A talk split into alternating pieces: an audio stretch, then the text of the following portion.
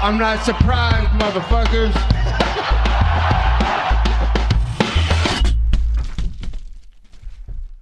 Bonjour à toutes et à tous, épisode numéro 21 du podcast Guillotine. On va donc parler de la carte UFC 249 qui s'est bel et bien déroulée.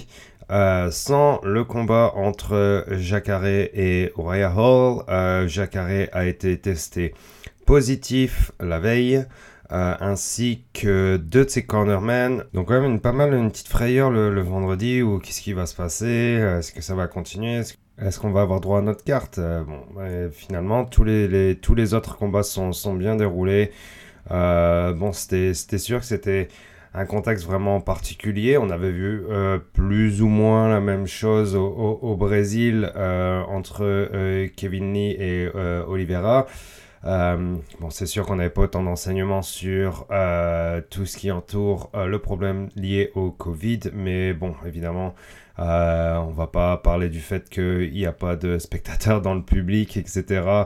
Euh, c'est sûr, c'est toujours bizarre d'assister à des événements sportifs, en tout cas télévisuels du moins, évidemment, hein, vu que personne n'est autorisé dans le public. Euh, aussi silencieux, etc. Mais bon, il y a des avantages, hein. on entend super bien les corners, on entend bien les conseils des coachs. On entend les cris de Daniel Cormier qui résonnent euh, dans l'arena. Euh, on entend bien les coups, surtout quoi. Ça, c'est vraiment malade. Euh, reviendrai là-dessus en, récapitulant justement un peu tous les combats de la carte. voilà, je les ai tous regardés, quasiment tous, du moins. on va commencer des early prelims jusqu'au main event. Hein. C'était une carte qui était vraiment stacked. Euh, des gros gros noms, euh, encore une fois, hein, des, early prelims jusqu'au main event. C'était c'était vraiment du régal. Euh, bon, les fans de sport, oui, ils en avaient sûrement besoin, hein, puisque je pense beaucoup de, de, gens qui sont pas forcément dans le MMA ont regardé les combats, etc. C'est, ça nous manque, c'est sûr. Donc, c'était vraiment quelque chose de bienvenu. Est-ce qu'il fallait le faire? J'ai pas forcément envie d'en débattre. Euh, j'en ai énormément débattu euh, sur l'épisode 20 du podcast de Guillotine. Donc euh, je vais pas revenir là-dessus dans ce podcast-là et puis je vais me concentrer sur les combats uniquement. Et on va commencer avec Ryan Span contre Sam Halvey. Alors un combat mais typique, typique de, de, de Sam Alvey encore une fois qui commence vraiment un peu doucement où il est un peu dominé, euh, il, est, il, travaille vraiment sur du counter ou de la contre-attaque, il attaque pas énormément même s'il avait quand même, il a réussi à placer quelques bons crochets du droit euh, de façon assez awkward. Mais bon c'est sûr que et Sam Alvey il enchaînait pas vraiment de combinaisons etc. Euh, par contre au premier round, euh, il était pris en arm triangle euh, debout.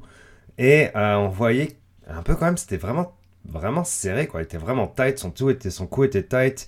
il est resté comme ça, je pense je dirais 20 secondes peut-être, vraiment serré debout. Pris dans un, dans un arm triangle, je pense Ryan Span y croyait. L'arbitre est venu le voir. Sam Alvey a commencé à faire des petits gestes, euh, genre limite à sourire, à dire non, non, ça va, ça va, ça va aller. Et euh, il s'en est sorti. et c'était euh, vraiment, genre, vraiment épatant de sa part de survivre à ce round-là. Il a perdu le deuxième, je pense aussi, hein, parce que pas assez actif face à son adversaire. Mais dans le troisième, il s'est vraiment, vraiment réveillé. où il a pris un peu le dessus sur son adversaire, etc. Mais bon, ça n'a pas été assez parce que c'est genre ces trois, ces trois rounds le combat. Si tu finis pas l'adversaire dans un des deux premiers rounds ou dans le troisième, ben il faut euh, mettre plus de points que l'autre et Sam Alville l'a pas fait tout simplement. Il a perdu à la décision partagée parce que bon, c'était quand même un peu limite, euh, dans le deuxième round, mais le, troisième il l'a gagné, mais le premier il l'a clairement perdu. Euh, donc voilà, c'est bête pour lui parce que je pense qu'il y avait moyen de mieux faire s'il commençait un peu plus agressif et s'il était euh, un peu plus régulier dans le volume qu'il distribuait pendant le combat, mais ça n'a pas été le cas. Victoire de Ryan Span. Euh, on passe au deuxième combat des early prelims, euh, Bryce Mitchell contre euh, Charles Rossa. Bryce Mitchell, c'est qu'il a un caractère super intéressant. parce que il a passé dans son dernier combat un twister, une soumission qui est ultra rare et pas vraiment facile, mais très spectaculaire à placer. il a fini son adversaire dans son dernier combat avec ça. rien que pour ça, évidemment, ça a fait un énorme buzz autour de lui. Euh, il est passé chez Ariel une paire de fois, il est vraiment drôle. C'est un kid euh, qui vient du sud, de l'Arkansas. Euh, bon, il, il- ça parlait des conversations, c'est de la viande de cureuil. Qu'est-ce qu'il fait dans le bois, etc. Il aime bien porter euh, ses shorts en camouflage. Enfin bref, c'est un peu genre tout ce qui est cliché du sud des States, etc. Mais il est vraiment, vraiment, vraiment bon. C'est un pur prospect dans l'UFC. Dana White doit se lécher les babines en voyant euh, à quel point Skid va euh, monter l'ascenseur de la popularité. Il est vraiment bon. C'est mais. Pour ce combat-là, il se battait contre une ceinture noire vraiment legit de BJJ, euh, Charles Rosa. Donc c'était un gros gros test pour lui. Et puis il était sur une super grosse carte. C'était vraiment une belle occasion pour lui de mettre le feu. Et Seigneur Dieu, qu'est-ce qu'il est doué, qu'est-ce qu'il est doué. Il est tellement fort au sol. Il a dominé une ceinture noire du premier round au troisième round. Je crois qu'il a tenté un twister trois ou quatre fois pendant, pendant euh, le combat, ce qui est ridicule. Surtout contre une ceinture noire, hein. je veux dire, le nombre de fois où il est passé de side control à full mount, full mount, side control, prendre le dos de son adversaire.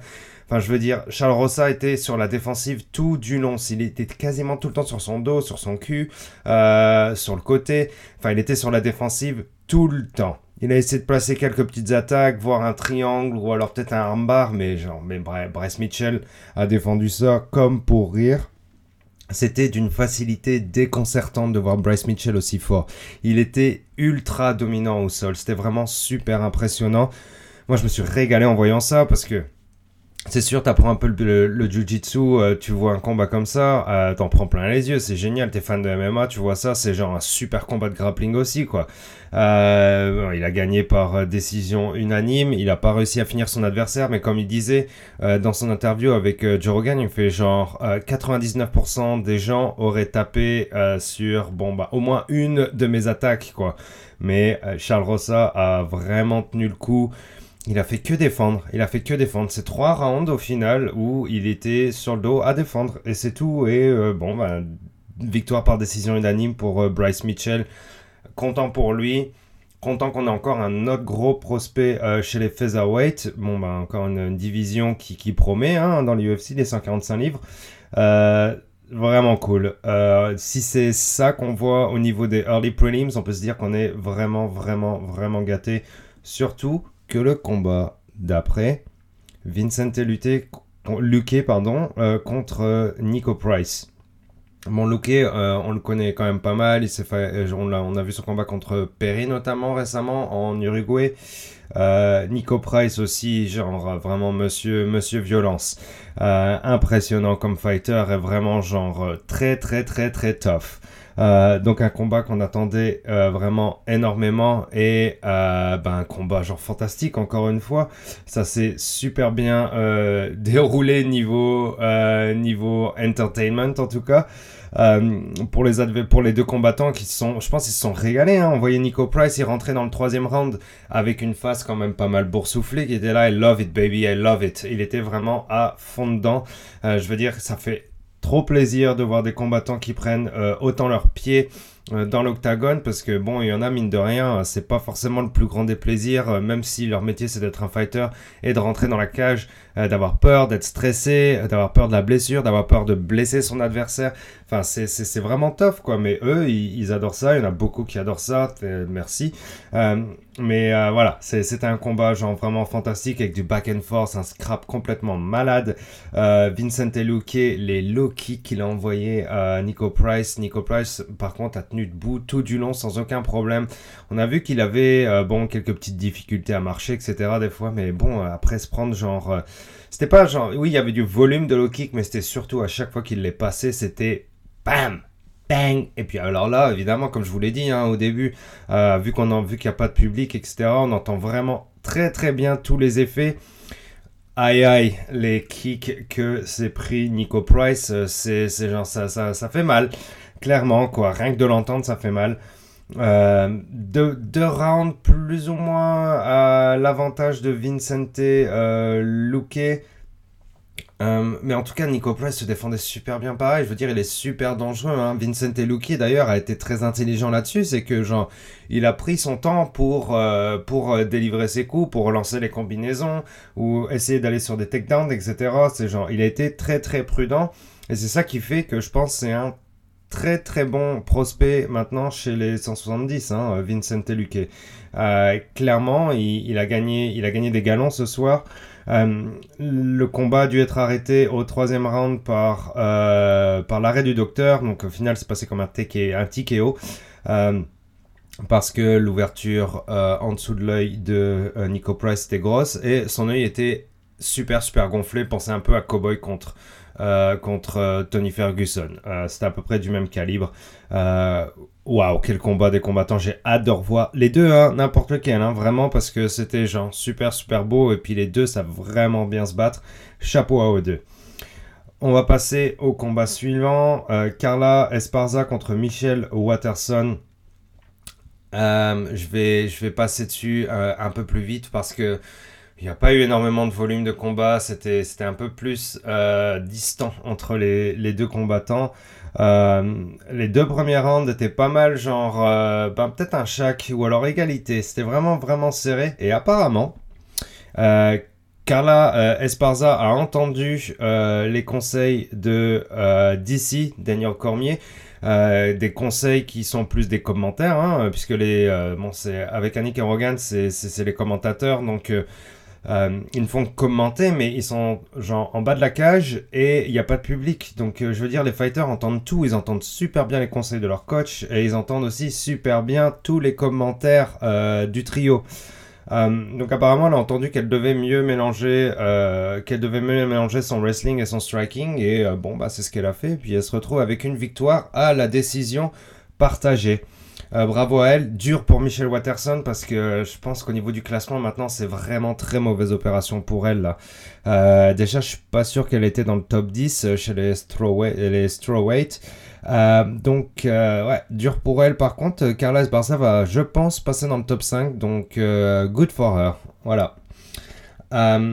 combat suivant. Euh, les vétérans heavyweight euh, Alexei Oleinik et Fabricio Verdun. Fabricio Verdun qui revient d'un euh, d'une pause de deux ans puisqu'il s'est fait choper par USADA pour usage de produits non autorisés. Tandis que Alexei Oleinik doit en, être à son genre 70e combat en MMA Pro, ce qui est énorme en MMA, ce qui est bah, rien comparé par exemple à ce, qui est, ce que font les pros en Thaïlande avec 300-400 combats euh, dans leur carrière. Mais bon, là c'est quand même énorme, hein, 42 ans, pour les deux, 42 ans. Et quel CV de, de Fabricio Verdun. Hein. Euh, il a soumis Quin Velasquez, il a soumis Fedor Emelianenko euh, et un troisième huge que je ne me rappelle plus. Honte à moi, mais rien que ça déjà. Euh, bref, c'est une légende, hein, Verdun. Je veux dire, il a gagné tout en Jiu-Jitsu aussi. Les championnats du monde, il les a gagnés trois fois, je crois, trois médailles d'or. C'est une bête. Mais une légende qui était vraiment pas dans son combat. Je veux dire, le premier round, euh, il s'est vraiment fait maîtriser en stand-up du début du round jusqu'à la fin du round par euh, Alexei Oleinik, qui, pendant un moment, j'étais pas mal sûr qu'il allait réussir à le finir sur le premier round. Euh, il a envoyé énormément de bombes. Il s'est vraiment plus appliqué dans son striking. C'était pas forcément euh, de la boxe euh, de renom mondial, mais c'était quand même vraiment, vraiment propre. puis comme disait Rogan et les autres, c'est que j'ai l'impression qu'il était vraiment plus en shape. Alexei Oleinik à 240 livres, ça lui allait vraiment, vraiment bien.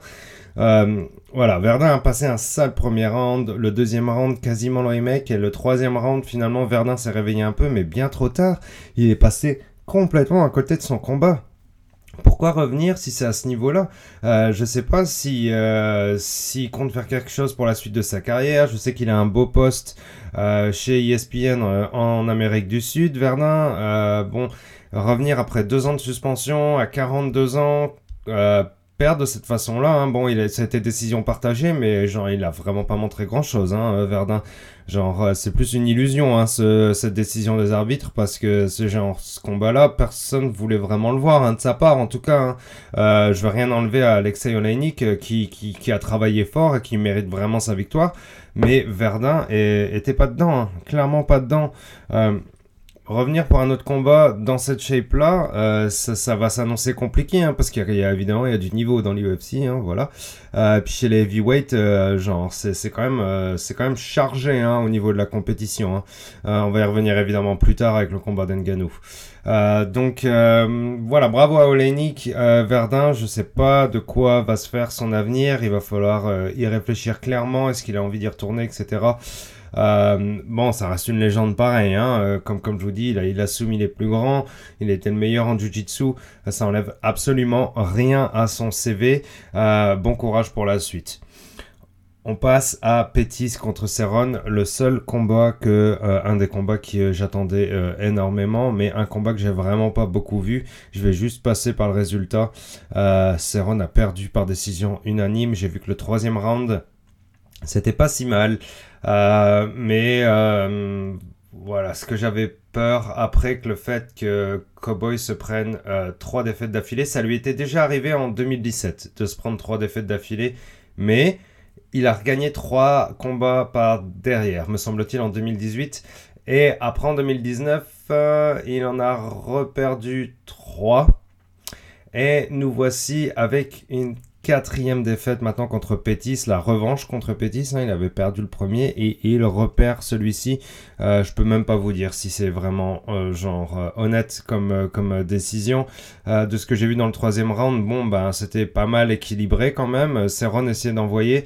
mais c'est plus l'avenir de Serron moi qui, qui, qui m'inquiète un peu parce que c'est genre là au jour d'aujourd'hui est-ce qu'il est capable de remonter la pente d'aller chercher genre une, deux, trois, quatre victoires de suite? Ça va être dur parce que encore une fois chez les chez welterweight euh, il y, a, du costaud quoi dans, cette division là aussi hein. ça commence à devenir vraiment vraiment vraiment lourd D'ailleurs, la, division qui fut un temps était la division reine dans le UFC, euh, du temps de GSP, etc. Les 170, euh, va-t-elle redevenir la division reine du UFC C'est une bonne question à se poser parce que, bon, il y, a énormément de prospects, il y, a du, lourd dans chez les welterweight. Euh, voilà, c'est euh, quelque chose ben, de super intéressant hein, parce que genre ça, ça promet un bel avenir pour la division. Euh, on a hâte de voir plus de combats dans cette division-là. Euh, Pétis, par contre, lui, euh, pourrait continuer chez les 170 un petit peu, je pense, parce que bon, il a battu quand même deux, deux gros noms là récemment, euh, Wonderboy et Cowboy. Cool pour lui quand même, cool pour lui. Euh, les deux s'aiment vraiment bien. Euh, entre Pettis et Seron, c'était assez respectueux à la fin euh, du combat. Pettis a encore de l'avenir chez les chez welterweight, je pense. Seron va devoir se poser des questions. Il a une vie fantastique à côté du UFC. il a plein de choses qui se passent au BMF. c'est un gars qui est super cool. C'est un gars qui a un CV complètement malade. C'est le gars qui a toujours le plus de victoires. Enfin, je veux dire, c'est c'est dur d'en parler comme ça. J'aime beaucoup Cowboy, mais là, ça commence à être lourd le nombre de défaites. Euh, on verra la suite ce qui se passe pour lui. Fin des prélims, on passe au pay-per-view avec le premier combat entre Greg Hardy et Johan De Castro. Vraiment beau premier round de Johan De Castro. Euh, ça montrait qu'il y avait vraiment des chances pour lui pour aller chercher une victoire contre un gros nom, je mets ça entre guillemets, Greg Hardy ça pouvait promettre, hein, parce que tout ce qu'on attend pour Gregardi, c'est un combat digne de ce nom, ce serait un peu abusé, mais euh, un beau challenge pour lui, parce que ah, il y a eu tellement de controversies autour de lui. Euh, le fait qu'il prenne de la ventoline entre deux rounds, euh, le, combat qu'il a gagné contre un, un, fighter qui venait, je crois, de Moldavie, je ne sais plus, mais qui était vraiment mauvais, quoi. qui a été une victoire bien trop facile pour lui. Euh, après, il y a eu aussi le coup de genou qu'il a lancé euh, illégalement, ce qui fait que bon, son capital sympathie euh, n'a pas gagné forcément de points sur ce coup-là.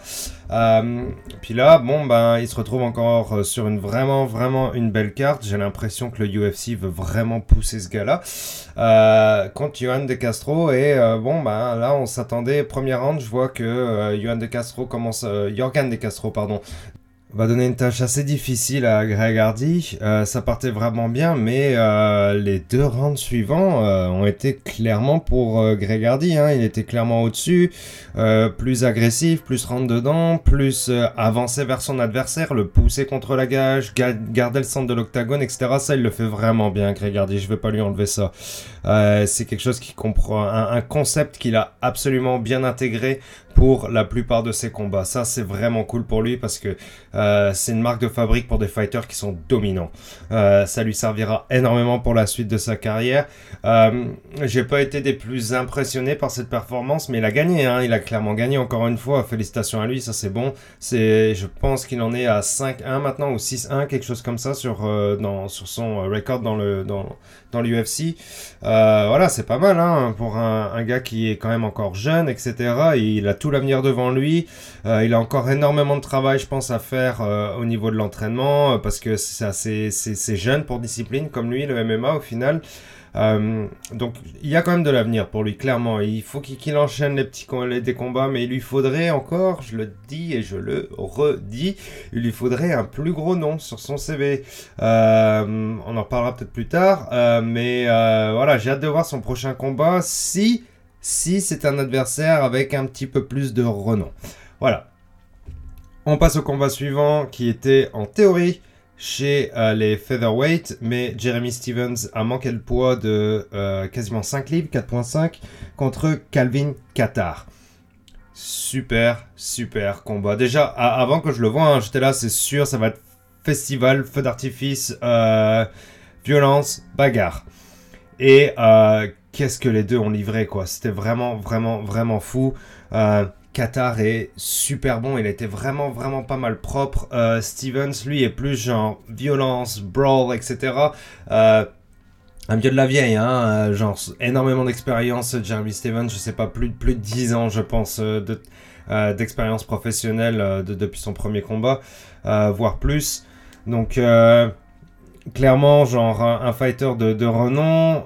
Calvin Qatar, vraiment, vraiment pas mal doué aussi. Euh, c'était une recette parfaite pour un super beau combat. Et qu'est-ce que ça a livré hein. dans le premier round, genre super violence. Euh, on voit aussi euh, pas mal de complicité entre les deux fighters qui sont contents d'être là, je pense. Et, et, voilà, énormément de low kick. Hein. ils adorent ça. Jeremy Stevens aussi. Genre, Jeremy Stevens, ce qu'il y a, c'est quand tu lui fais mal, il va essayer de te répondre en faisant plus mal, ou au moins autant mal que toi, un peu genre à la mode du Muay. Euh, ça, c'est vraiment cool parce que ça rajoute énormément, énormément de dynamisme dans le combat, on adore ça. Euh, lorsque vint le deuxième round, euh, Calvin Qatar a envoyé un coude énorme, mais genre pas un coude dans le clinch, hein, euh, comme, comme si on envoyait un peu un jab, ou alors comme si on envoyait un straight right, euh, où euh, il y avait un peu de distance avec son adversaire, et, il l'envoyait parfaitement, parfaitement, parfaitement sur la mâchoire de Stevens. C'était vraiment beau, Stevens est allé au sol directement, et Qatar a fini le travail. mais ce elbow énorme quoi. Je veux dire, il en a envoyé un sur le sol, genre directement derrière, qui a coupé Stevens quand il était au sol. Donc le premier l'a roqué, l'a mis au sol, le deuxième l'a coupé et euh, un quelques punches par la suite euh, ont fini le travail pour que l'arbitre arrive et arrête le combat. Euh, impressionnant, impressionnant Calvin Qatar, j'aime beaucoup. j'aime beaucoup le style, on, on s'ennuie vraiment pas. Quelqu'un à surveiller encore une fois. ouais, la division des featherweight aussi, hein. il y, a, y, a, y, a, énormément de compétition. ça va être super intéressant pour la suite. On repasse chez les heavyweights avec Francis Ngannou contre euh, Jarzinho Rosenstruck. Euh, comment dire ce combat? Ngannou quoi, c'est Ngannou, c'est Ngannou, ça change rien. Euh, c'est toujours Ngannou. Un style particulier dans le début du combat. je pense qu'il a été vraiment violent sur son adversaire dès le début parce que euh, parce qu'il n'avait pas vraiment envie de se faire ce combat tout simplement. Parce qu'il voulait un plus gros combat, parce qu'il veut se battre pour la ceinture, parce qu'il veut plus d'argent, parce qu'il va aller chercher des plus gros noms, euh, parce que c'est le bordel en haut entre DC et Stipe, euh, parce que Stipe veut pas se battre. Je veux dire, il est dans une position qui est très délicate parce que ce combat contre Stipe qui a vraiment remis en question euh, la capacité de Francis à livrer un combat MMA complet, donc c'est-à-dire genre lutte, jiu-jitsu, stand-up, boxe, kickboxing, tout. Euh, il a eu du mal à s'en relever de ça, mais il, il s'est relevé de ça. Je veux dire, son winning streak derrière est exceptionnel. Bon, après, il y a eu le combat aussi contre Lewis. Alors ça, ça l'a vraiment pas aidé, hein, parce que c'était horrible. Les deux adversaires ont pas voulu se battre, hein, personne s'est envoyé de punch, etc. Ça aussi, ça lui a enlevé des points de sympathie. Euh, pas seulement du côté public, hein, côté business aussi. Hein, Dana White, il a horreur de voir ce genre de combat. Hein. Dana White, il veut que les gens en aient pour leur argent. Si tu combats pas pour de la violence ou du spectacle, euh, ben, euh, je pense que t'attends en ligne un peu plus loin que les autres, quoi. Donc euh, ça, ça l'a pas aidé non plus. Mais d'un côté, il a gagné tellement de combats. Il a, il a, il a rebattu euh, Junior Dos Santos d'une façon genre vraiment, vraiment genre euh, dévastatrice. Euh, donc là, il a pris ce combat contre Rosenstrick parce que s'est dit genre bah non mais de toute façon je vais quand même me battre, hein. il faut que je continue à me battre, il faut que j'enchaîne les victoires, etc. Mais je suis pas sûr qu'il prenait cet adversaire-là aussi sérieusement. Bah oui, il l'a pris sérieusement, mais euh, il se prépare pas comme s'il se préparait contre DC ou comme si, enfin vous voyez ce que je veux dire, c'est pas pas le même niveau non plus. Et euh, il l'a clairement dit à la fin de l'interview, hein. il l'a dit genre je pense pas qu'il était prêt à rentrer dans l'octagone avec moi, moi non plus je pense pas que Rosenstrick était prêt à rentrer dans l'octagone contre Nganou. Nganou a juste eu à mettre de la pression sur son adversaire de façon, bon évidemment, très agressive, euh, dans un style très particulier de boxe, euh, que décrocher, que, que mouliner, que mouliner. Il a que mouliné contre son adversaire en le poussant vers la cage. Puis évidemment, il y, y a une gauche qui est passée, il a clippé euh, sa mâchoire, c'était fini, terminé, bonsoir. L'autre, il était out pendant genre euh, une minute, facile. J'exagère peut-être un peu, mais il était out longtemps. Voilà, c'est euh, ça a duré 20 secondes. C'était terminé. Euh, pur style Nganou. Je veux dire, c'était pas. C'était, c'était impressionnant à voir. Euh, C'est cool de voir ça, hein, on va pas se mentir, clairement. Mais, euh, je veux dire, il- a juste foncé sur son adversaire, genre, let's get done with it. On va finir ça vite fait, bien fait. Et il l'a fait. Et il l'a fait. C'est ça qui fait sa force aussi, hein. C'est que, genre, s'il veut, s'il veut finir quelqu'un, il le finit. Point barre. Euh, il a encore prouvé une fois que il mérite un plus gros combat. Peut-être qu'il devrait aller chercher le combat contre la ceinture, mais euh, c'est tellement le bordel en haut. Il faut vraiment, vraiment que Stipe Miocic et Daniel Cormier. Daniel Cormier lui dit genre, come on man, il faut, il faut, que tu te battes même en période de, de, de, de, de Covid, Corona, etc. Il faut que tu te battes pareil. Bon, Stipe Miocic et, pion- pompier, euh, first responders, comme ils disent aux States. Euh, donc, euh, je sais pas, je sais pas, c'est un peu compliqué. Euh, J'ai pas envie qu'on s'étale là-dessus parce qu'on s'est régalé sur cette carte-là. Il y aura plein de temps pour parler du drama par la suite. Je vais passer au combat suivant. Un des combats les plus importants de la soirée, évidemment, le co-main event pour une ceinture. Henry Cejudo contre Dominique Cruz. Le retour de Dominique Cruz après je ne sais plus combien d'années, peut-être 4 ans. Peut-être 4 ans. Euh, énormément de problèmes de santé, genoux, etc. euh, pour Dominique Cruz, épaule, je crois aussi. Euh, Quelqu'un qui était super super bon, un record de fou, hein, Dominique Cruz. Je pense qu'il est quelque chose comme, attendez, je vais vous dire ça, 22 victoires et 2 défaites avant de rentrer dans la cage. C'est pas tout le monde qui peut se targuer d'avoir un, CV pareil, hein. Euh, mais bon, en face, très dangereux, Triple C, Henry Cejudo, le gars que, euh, bon, il a toujours travaillé fort, etc. Il a gagné euh, une médaille d'or aux Olympiques. Je pense qu'il nous l'a assez dit, hein. On comprend. Triple C, Triple Champion, champion dans deux divisions, champion olympique. Euh, a battu les plus grands. TJ euh, a battu euh, Demetrius Johnson. a battu Marlon Moraes, un sauvage chez les 135. Et se retrouve aujourd'hui pour défendre sa ceinture, sa deuxième ceinture chez les 135, chez les Bantamweight, contre Dominique Cruz. Euh, le combat de tous les dangers pour les deux combattants, je pense, clairement. On savait pas vraiment quoi attendre de, de Dominique Cruz. Mais on savait quoi attendre de, de Triple parce qu'il y va tout le temps agressif hein. Euh, dans ses combats contre, euh, comme no- notamment contre euh, TJ. Euh, je veux dire, il y a été tellement fort, il a été tellement fort contre lui. Je, quand, quand il met quelqu'un au sol, il est vraiment, vraiment violent. Il est super agressif, dominant. Euh, et puis là, premier round contre Dominique Cruz. shit, quoi. Les low kicks qu'il a envoyés, je veux dire, il est vraiment, vraiment plus petit que Dominique Cruz. Il devait faire genre pas 15 cm de moins que lui, et puis il a tellement moins de reach, ses jambes sont plus petites, tout est plus petit, mais il lui a envoyé tellement de low kick dans le premier round. Je veux dire, genre, Dominique Cruz, il est super bon à bouger, hein, c'est dans son style vraiment particulier, avec épaule en avant, épaule en arrière, euh, pivoter, pivoter, avancer, reculer, euh, baisser la tête, remonter, genre rouler. Euh, voilà, c'est beau, c'est beau la façon dont bouge Dominique Cruz, mais la façon dont avance et recule Triple C, euh, genre, moi j'étais vraiment super impressionné dans ses placements, hein, à euh, je veux dire, la façon dont il recule. Euh, genre, tout simplement, hein, le, premier principe de la boxe, de la boxe, pardon, hit, don't get hit. Donc, euh, toucher, pas se faire toucher. Avance, bim, touche, recule, te pas fait toucher. Enfin, c'était super, super beau.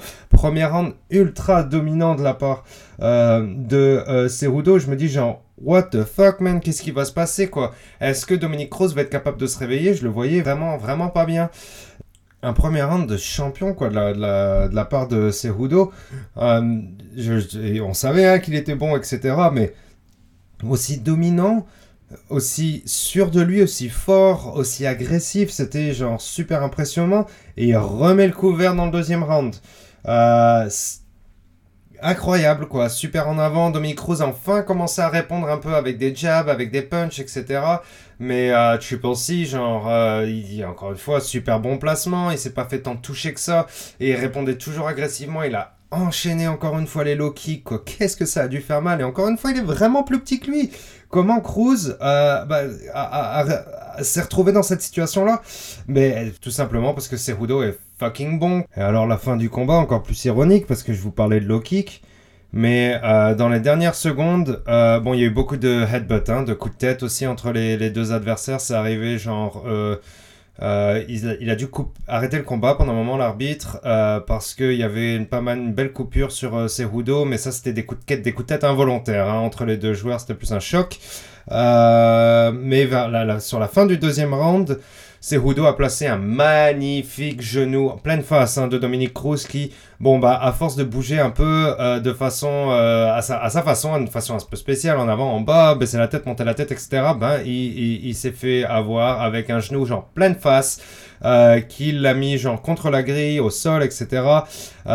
et bon, Cerudo s'est pas fait prier, a envoyé des bombes derrière, mais pendant qu'il envoyait des bombes, Dominique Cruz essayait de se relever doucement, doucement certes, mais genre il défendait quand même, il défendait quand même les coups avec la main sur sa face, il essayait de se relever, mais euh, bon, Cerudo quand même envoyait des bombes et des bombes et des bombes, et l'arbitre a arrêté le combat. Euh, Dominique Cruz était vraiment, vraiment pas content. Joe Rogan a parlé un tout petit, à ce moment-là, hein, sur, sur, le coup de la réaction là, à chaud. Euh, Joe Rogan a dit bon bah peut-être c'était un peu tôt quoi ce stoppage. Peut-être un peu tôt, ouais, peut-être, mais euh, encore une fois ça enlève en rien, genre la victoire de, de, de Cerudo qui a été genre impressionnante domination. Hein. Je veux dire, bon, il y a eu un. Y a eu un ça, fait peut-être, au final, quand j'y repense, ça, ça fait peut-être deux stoppages qui sont un peu tôt pour euh, les victoires de Henri Cerudo. Il y en a eu un contre TJ, où, euh, bon, là, il y a quand même pas mal de monde, des fans, des médias qui disaient genre. Laissez TJ se relever, laissez TJ se mettre KO si c'est son choix, quoi. Il, il, était en train de, de, de, de se relever. Il, il y arrivait peut-être il allait peut-être se reprendre, etc. On le saura jamais parce que l'arbitre l'a arrêté peut-être un peu trop tôt. Est-ce que c'est le même cas avec Dominique Cruz? C'est dur à dire, mais euh, il était quand même mal en point, hein, Cruz, euh, contre la grille, on va pas se mentir. Mais c'est vrai qu'il se relevait, c'est vrai qu'il se relevait. Euh, je vais parler vite fait des déclarations de Cruz après le combat, qui, au micro de Megan Olivi, qui travaille pour ESPN, qui disait qu'il sentait l'arbitre qui sentait la cigarette et l'alcool. Absolutely 100%. Quand euh, Megan Olivier lui a demandé genre really, il a répondu absolutely 100%. Donc c'est quand même des accusations assez folles. Est-ce que c'est euh, l'amertume qui parle? Est-ce que c'est la défaite qui parle? Euh, Je sais pas. C'est c'était vraiment limite. En tout cas, comme déclaration, euh, on verra par la suite ce qui, ce qui s'en passe, mais je pense pas que je pense pas que ça va aller très loin et je pense que c'est mal parti pour Dominique Cruz. Ça va être dur pour lui de revenir. Euh, il, il, lui faut un combat un peu plus facile. C'était peut-être une erreur de le mettre directement contre, contre le champion. Quelqu'un qui s'est pas battu pendant 4 ans, le remettre comme ça, directement dans, dans la cage contre le champion c'est risqué, hein, surtout contre Triple C, qui par ailleurs a annoncé sa retraite dans euh, l'interview euh, post-fight dans l'Octagone avec Joe Rogan. Qui disait Bon, bah c'est fini, vous avez plus besoin de m'entendre, euh, I'm out. I'm out, Triple C is out. Apparemment, il a eu un peu mal que Dana White lui donne pas un gros chèque pour son combat après Moraes. Triple C a dit après mon combat avec après son combat, sa victoire contre Moraes, il a dit genre donne-moi l'argent là c'est bon, là, je pense j'ai assez prouvé, donne-moi, donne-moi le gros chèque. Donne-moi le gros chèque et tonton Dana ne lui a pas donné le gros chèque. Euh, mauvaise idée. Vraiment mauvaise idée. C'était mauvais move parce que euh, vous pouvez haïr, vous pouvez adorer. Euh, Cejudo, je pense qu'il vend des pay-per-view. Cejudo, il vend l'UFC. Cejudo, il vend le sport. Cejudo, il vend on a besoin de gros caractères comme lui dans le MMA. C'est aussi genre euh, le UFC, c'est pas seulement le MMA, le sport du MMA, hein. c'est aussi tout le show, euh, tout ce qui est euh, business autour de ça qui est super important. Et sans ça, ben, le UFC serait pas ce qu'il est aujourd'hui. nous, on aime le sport pour ce qu'il est. c'est magnifique ce qui peut se passer dans la cage, mais ça a besoin de beaucoup de choses à côté pour que justement il se passe tous ces beaux combats. Euh, mauvais move de la part du UFC de ne pas donner l'argent euh, à euh, Triple C. Tant pis. voilà, il y, a, d'autres gens derrière, hein, c'est sûr. Il y, a plein de. Bon, il y a O'Malley qui va s'en venir, etc. Enfin, je veux dire, il y a, des beaux prospects, mais on a besoin de Triple C. Il a 33 ans seulement, c'est pas fini. bon, allez, après, ça, c'est comme comme tous les athlètes qui, partent à la retraite dans le, UFC ou dans le MMA en général, un an ou deux après, euh, ils s'en reviennent, euh, c'est genre, ah, je sors de la retraite, etc. Bon, on la connaît, hein, c'est possible que ça marche euh, de, cette façon-là avec André Cerudo. C'est aussi possible qu'ils veulent faire le fou et aller aux prochains Jeux Olympiques. Enfin voilà, on, verra ce qui se passe par la suite, mais forcément c'est un peu amer, cette histoire. On passe sur le main event euh, Ferguson contre Justin Gaethje qui de, normalement devait être Ferguson contre Khabib qui au final euh, n'a pas pu se déplacer depuis la Russie puisqu'il y avait un embargo des vols euh, à l'international en Russie. Donc Khabib était bloqué en, en Russie. Voilà, on, voulait pas forcément ce combat-là, Gaethje contre Ferguson, mais c'est quand même un combat énorme. Hein, je veux dire, c'est sûr qu'avant ça, on se disait bon, qu'est-ce que ça va être violent, qu'est-ce que ça va être violent, euh, mais on s'attendait pas forcément à euh, ce résultat-là, clairement. Euh, Justin Gaethje s'est amélioré de façon considérable dans sa façon de se battre. Incroyable, je veux dire, le Justin Gaethje d'il y a de genre même un an, hein versus le Justin Gaethje euh, aujourd'hui, rien à voir. Hein. Bon, après, c'est sûr que je pense pas euh, qu'il ait euh, envisagé le combat de la même façon qu'il envisageait un combat il y a deux ans. Hein, c'est sûr, où il était plus dans un style vraiment brawler, quoi. Vraiment, genre bagarre de bar, quoi, limite. Ou c'est genre, non, mais je peux me prendre des coups dans la tête, c'est pas grave, je vais tenir debout. Et si jamais tu veux looter avec moi, bah, tu vas vraiment passer un sale quart d'heure parce que je suis plus fort en lutte que pas mal tout le monde. Mais en face de lui, c'est l'extraterrestre, El Koukoui. Tony Ferguson. Une winning streak, genre complètement débile dans, le, la division des lightweight. Il a battu tous les meilleurs, il a battu tout le monde. Euh, il a déjà gagné la ceinture intérim auparavant contre Kevin Lee. Il a toujours voulu se battre pour la vraie ceinture. Il s'est jamais battu pour la vraie ceinture. Il, il devait se battre contre à Khabib pour la vraie ceinture uniquement et ça fait longtemps qu'on veut ce combat. Bon bah c'est la sixième fois maintenant que le combat euh, est euh, annulé entre les deux combattants pour une raison ou pour une autre. Hein, mais à la fin ça reste six fois quand même d'affilée. Hein. C'est genre euh, c'est stratosphérique. Ferguson a tout à perdre dans ce combat. Il se rebattait encore une fois pour la ceinture intérim. Il doit gagner la ceinture intérim deux fois. Je veux dire à quel point à quel point vous êtes ok avec le fait de vous battre n'importe où, n'importe quand, contre n'importe qui, dans n'importe quelle condition, pour n'importe quoi. C'est Ferguson. C'est Ferguson. Il y en a qu'un qui a fait ça tout du long, c'est Ferguson. Il n'y a pas eu de gens, ah, mais je veux mon combat si, je veux mon combat. Non, non, non, non, non, non, non. C'est genre, bien sûr qu'il veut son combat pour le titre, mais il est là, genre, ah bon, ben, pas de combat pour le titre, whatever. Je vais re-regagner la ceinture. Mais euh, en face, Gaethje, c'est vraiment, comme je vous le dis, super amélioré dans sa façon de battre. Genre, si vous voulez être pris vraiment au sérieux, parce qu'il il était de plus en plus sérieux, hein, et gagnait de plus en plus de combats de plus en plus importants. Après ces, deux défaites contre euh, Alvarez et Poirier, je veux dire, la façon dont il a remonté la pente, super impressionnant, quoi. Super, super impressionnant. Il, il n'est pas rentré dans l'UFC pour être un vétéran à genre 40 combats, Gaethje, ça l'intéressait pas. Il est rentré dans l'UFC pour essayer de monter vite et aller chercher une ceinture si possible. C'est tout. Quand a démarré le premier round, on voyait Gaethje était, bah, évidemment, est rentré de façon agressive, mais Ferguson gardait quand même pas mal bien la distance. Mais Justin Gaethje a réussi à passer genre plusieurs droites, plusieurs jabs de façon très très clean. Ferguson lui a réussi à se défendre avec des jabs majoritairement. Mais un jab de Ferguson, ça fait super mal. Ferguson, il a déjà tombé des adversaires sur des jabs. Mais Gaethje commençait à devenir violent, à rentrer plus agressif, etc. Mais il a gagné le premier round, clairement. Ferguson était plus sur la défensive. Peut-être, peut-être qu'il essayait d'analyser Gaethje, savoir comment se placer dans l'octagone, etc. Peut-être. Cool. Tout va bien. Premier round, ça va. Il s'en sort quand même. Mais Gaethje a gagné le premier round. Gaethje a clairement gagné le premier round.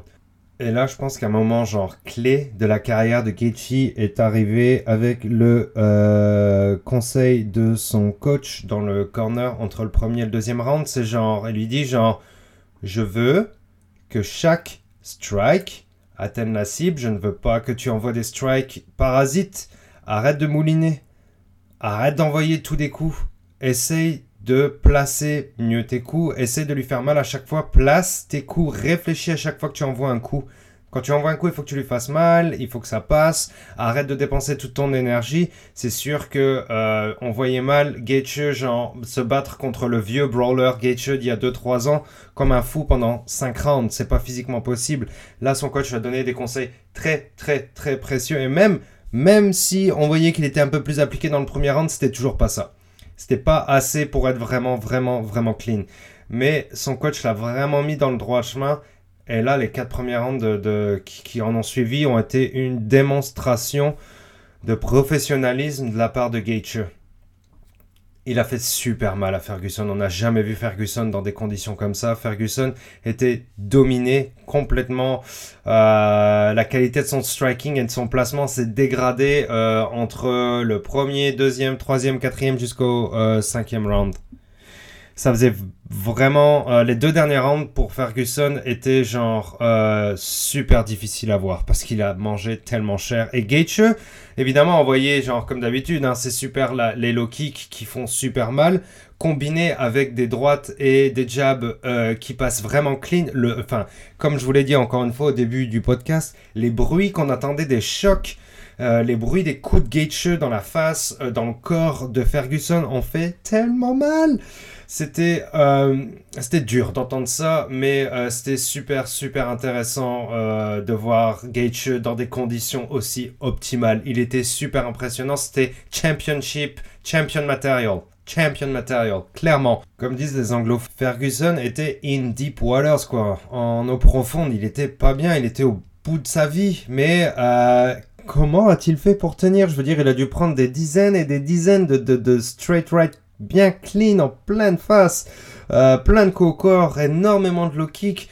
Mais il était debout, quoi. Je veux dire, même à partir du deuxième, troisième, ça devait être tellement difficile pour lui, mais il est resté debout. Il a, réussi à, envoyer quelques counters, mais il était vraiment pas dans l'agression. Hein. Zéro coude, zéro. Il a landé zéro coude contre Gaethje. Moi, je m'attendais à ce que Gaethje aille un peu dans le clinch contre Ferguson et que Ferguson réponde avec des, des coups de genre vraiment, euh, vraiment agressifs comme à son habitude, et des spinning elbows, etc., etc. Rien.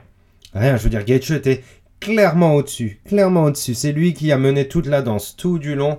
Et euh, Seigneur Dieu que c'était dur pour Ferguson dans le quatrième et dans le cinquième. Euh, ce qui a scellé le combat dans le cinquième round, c'est genre sur un jab, un jab. Mais je veux dire à ce niveau-là, là, sa tête était vraiment vraiment boursouflée, des, grosses cuts chez, chez, Ferguson, un œil genre vraiment gonflé, les deux yeux gonflés, euh, les jambes qui commencent à faire la danse des canards plus plus ou moins tout le long du round vers la fin, euh, parce que c'est pas seulement après des coups, hein, c'était genre plus une accumulation de fatigue, de low kick, euh, de, de, coups qui sont bien passés plein de tête, qui faisait qu'il avait commencé à avoir du mal à tenir debout, mais il était toujours debout, le bougre. Euh, genre, je veux dire, il était prêt à mourir, hein, je pense, euh, pour, pour aller dans, dans, dans, dans le ring. Euh, mais trop, c'est trop. Cinquième round, Justin Gaethje envoie un, genre, un jab vraiment clean et là, on voit quelque chose chez Ferguson qui vraiment, vraiment m'inquiétait, limite, quoi. C'est genre, il commence à secouer la tête du genre, ah, non, pas ça encore, ou, ah, mais qu'est-ce que je fais, ou où est-ce que je suis, ou genre, allez, allez, ça va aller, mon gars, tu peux t'en remettre. C'était un peu un mix de tout ça, mais c'était clairement, genre, limite du désespoir. Et là, Gaethje renvoie une droite, et là, l'arbitre Herbdin, euh, pardon, arrive entre les deux et dit genre, non, non, c'est fini, le build-up est terminé, la punition doit s'arrêter là, il faut arrêter le tout à un moment donné. Et Ferguson perd et Gaethje récupère la ceinture des intérims. Waouh, euh, je veux dire, c'est le choc quoi, parce que on, voulait tous tellement genre Khabib contre Ferguson et puis le fait que Ferguson accepte un combat pour la ceinture intérim contre Gaethje, je veux dire quelle prise de risque, genre kudos pour euh, pour Ferguson pour ça, c'est genre Vraiment bravo parce que il fallait l'oser et il l'a fait à 36 ans alors qu'il sait même pas s'il aura l'occasion d'aller se battre pour la vraie ceinture, il sait pas s'il pourra aller rechercher Khabib, il sait pas s'il va se s'il va recombattre. Je veux dire, voilà, c'est genre ça reste un champion énorme quoi. Ferguson ce sera une légende du UFC à vie, mais voilà le risque qu'il a pris et puis il a perdu. C'est fou, c'est fou, c'est fou. Euh, mais Gaethje, waouh, quelle, quelle, quelle performance, je veux dire. Voilà, ça va être dur de s'en remettre. Euh, j'ai hâte de revoir Gaethje au prochain combat. Et là, fuck man, j'ai, hâte de voir Gaethje contre Khabib. Qui veut pas voir Gaethje contre Khabib maintenant? Qui veut pas voir Gaethje mettre une punition à Khabib, voir comment ça se passe? Est-ce que ça peut se passer comme ça? Est-ce que Gaethje est capable de lutter contre Khabib? Mais avant ça, il faut rendre vraiment le plus grand des hommages à El Koukoui, quoi, pour... Euh, enfin, je veux dire, tu sais, il a 36 ans, c'est pas fini et tout, mais bon, c'est... Quel CV, quoi. Quel CV. Winning streak complètement fou. 13 ou 14 victoires, je crois, chez les lightweights. Voilà. Euh, il faut prendre des risques dans ce combat-là. C'est un business qui est vraiment difficile pour les fighters. C'est pas, pas, donné à tout le monde. Vraiment pas. Bravo à El Koukoui. Et énorme bravo aussi, évidemment, à Gaethje pour, euh, ce combat. Carte de ouf. Vraiment carte de malade. Euh, on a été pourri gâté. Il y en a une autre qui s'en vient mercredi. Je ne sais pas si je vais la regarder, mais la prochaine de samedi, euh, avec Walt Harris contre euh, Alistair Overeem, c'est sûr on se la fait, et on va se faire un petit résumé pour l'épisode 22. Merci à tous, et ciao